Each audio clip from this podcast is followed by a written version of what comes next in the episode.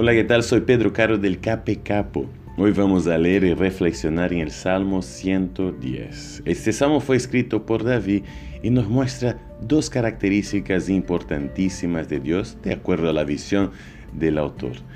Él nos muestra en este salmo cómo son importantes la justicia y la fidelidad de Dios.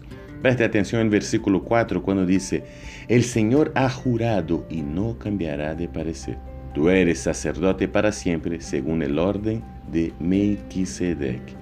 Para nosotros puede parecer raro que alguien tan grande y poderoso como Dios tenga que ser fiel. Normalmente nos gusta pensar que nosotros, más bien sus hijos, debemos mostrar a Dios la fidelidad que Él merece.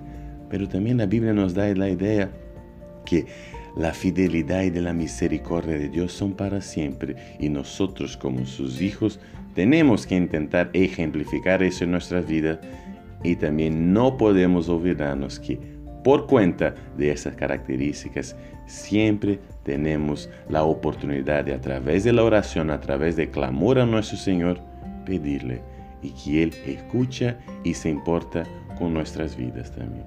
Que tengas un lindo día hoy y no se olvide de cómo Dios te ama. Muchas bendiciones. Chao, chao, chao, chao.